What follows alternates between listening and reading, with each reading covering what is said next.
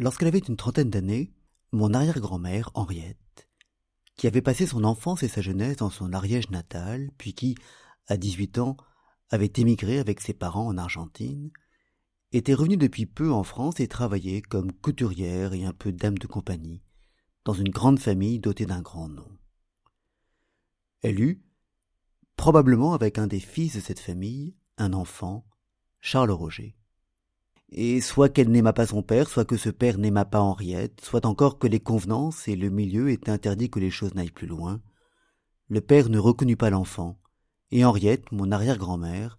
confia son fils à l'assistance publique. Quelques années plus tard, mon arrière-grand-mère se maria et eut deux enfants légitimes et reconnus, ma grand-mère et son frère.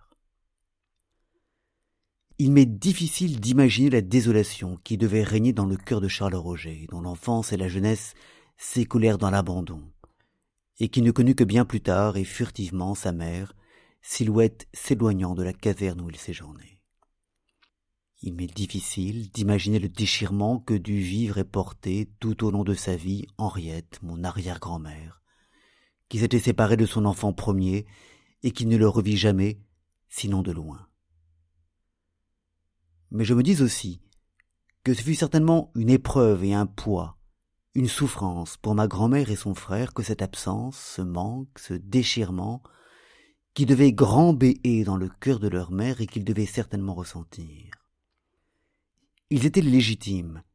les enfants reconnus du couple, mais il devait y avoir dans les yeux de leur mère, à chaque fois qu'ils se posaient sur eux, la trace d'un pincement, d'un regret, d'un remords, contre elle-même d'abord évidemment tournée, mais qui probablement devait parfois se muer en reproches et en accusations. Qui étaient-ils, eux, les légitimes, pour avoir entièrement capté l'amour d'une mère en dépouillant de cet amour leur frère, le premier, l'aîné, laissé seul au monde? Je suis certain que ma grand-mère et son frère ont, toute leur vie,